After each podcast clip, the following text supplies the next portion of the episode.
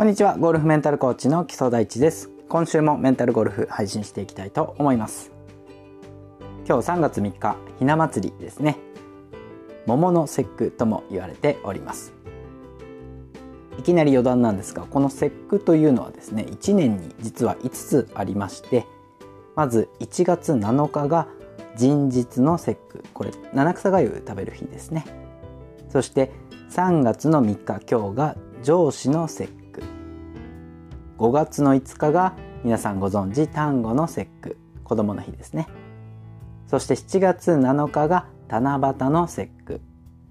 そして5つ目が9月の9日徴用の節句。菊の節句とも言われておりますね。この5つがあるんですけれどもその2番目の上司の節句というのが別名桃の節句と呼ばれております。この日付を聞くとですねどれも奇数と奇数の並びですよね。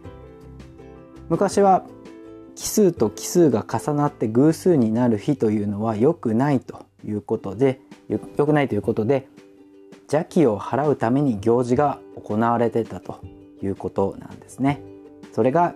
現代も文化として残っているということらしいです。そしてゴルフの話に変わりますと昨日3月2日から日本の女子ゴルフ女子ゴルフツアー始まりましたね。実は昨シーズンのオフにですね、え何名かのプロキャディの方々とお話しする機会をいただきまして、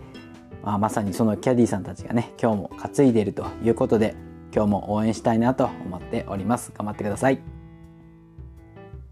今週日曜日には誰が今シーズン最初のチャンピオンになるのでしょうか。楽しみですね。さて今回は第63回。ラウンド中くらいスマホを置いておこうというお話をしたいと思います。今や誰もが持っていると言ってもいいスマートフォン。皆さんも使わない日はないという方も多いのではないでしょうか。調査によるとですね15歳から79歳までの男女7000名に調査した結果2022年去年ですねなんと94%の人がスマートフォンを持っているということなんですね。もうほとんど全員ですよね。まあもちろんもう驚きはないんですけれどもでは2010年今から13年前はどれくらいの保持率だったと思いますか？保持率というか所有率と言ったらいいですかね。ちょっと考えてみてください。答えはですねなんと4%なんですね。25人に1人という割合でした。本当にここ最近爆発的に利用者が伸びたということなんですね。今日はそんな誰もが持っているスマートフォンのお話をしたいと思います。先に私の結論を言ってしまうと今日のタイトルにもある通りですね。ラウンド中はできるだけスマートフォンをカバンの中などに置いてゴルフを楽しんでほしいなと思っております。理由はいくつかあるんですけれどもまず一つ大きく挙げられるというのが集中力が保ちづらくなるということです。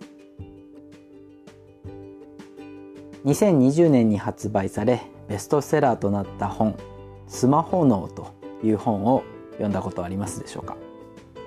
この「スマホ脳」という本はですねスウェーデン生まれの精神科医アンデシュ・ハンセンさんが書いた本でしてスマートフォンが使い方によっては危険なものになるんだよといったことが書かれておりますもう本の中にはですねスマートフォンは最新のドラッグであるとまで書いているんですね人間というのはマルチタスクというのが苦手で2つの2つ以上のことに同時に集中しにくいんですね。まあ、できるよっていう人もいるんですけどそれはあの集中するものを切り替えているだけであって2つ3つのことを同時に集中するというのは人間の脳のね構造上なかなかできないということなんですね。ひとたびスマートフォン持つと SNS を見たり着信履歴を見たりとかメールをチェックしたりしたくなるのかなと思いますそうするとねもう頭がもうゴルフのことじゃなくなっちゃうんですね。もちろん5時間近くずっとゴルフのことだけをね考え続けるというのも疲れてしまうのでリラックスが必要だということは以前の配信でもお話をしましたけれどもだからといってスマートフォンがリラックスには決して向いてはいないというところはお話をしていきたいなと思います。違違った形でリラックスするということをお勧めをしております。実際私もお仕事で時々キャディをしたりあとは知人とラウンドしたりしているんですけれども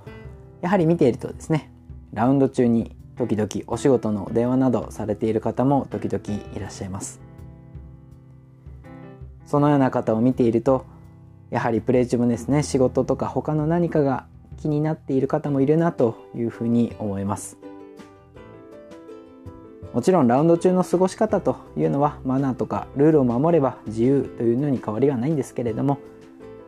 より集中を高めてパフォーマンスを上げていきたいという方は是非一度スマートフォンを置いてラウンドしてみてはいかがでしょうか。私はあの今仕事用とあとプライベート用とスマートフォン2つ持ってるんですけれどももう仕事用の携帯はスマートフォンはですねあの受付横にコインロッカーあるじゃないですか。ちっちゃいあの財布とか入れられるとこに。もうそこにね入れちゃってます。だからもう仕事の携帯はプレイ中は一切見ないというふうに決めているんですね。あとは、まあ、万が一の時用にプライベート用な携帯はカバンに置いてますけれども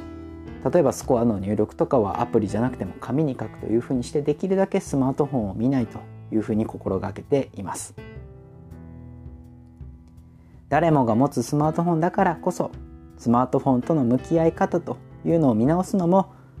メンタルを整える一つのポイントだと思っています。今日のラジオを聞いてよし私もやってみようと思えたらぜひの次ぜひ次のラウンドではスマートフォンを置いてラウンドしてみるのはいかがでしょうか。その小さな一歩がやがて大きな結果につながると信じています。というわけで今回は以上です。毎週金曜日に配信していきますのでよろしくお願い申し上げます。笑顔を届けるゴルフメンタルコーチ木曽大地がお送りするメンタルゴルフ聞いていただきありがとうございました。また次のホールでお会いしましょう。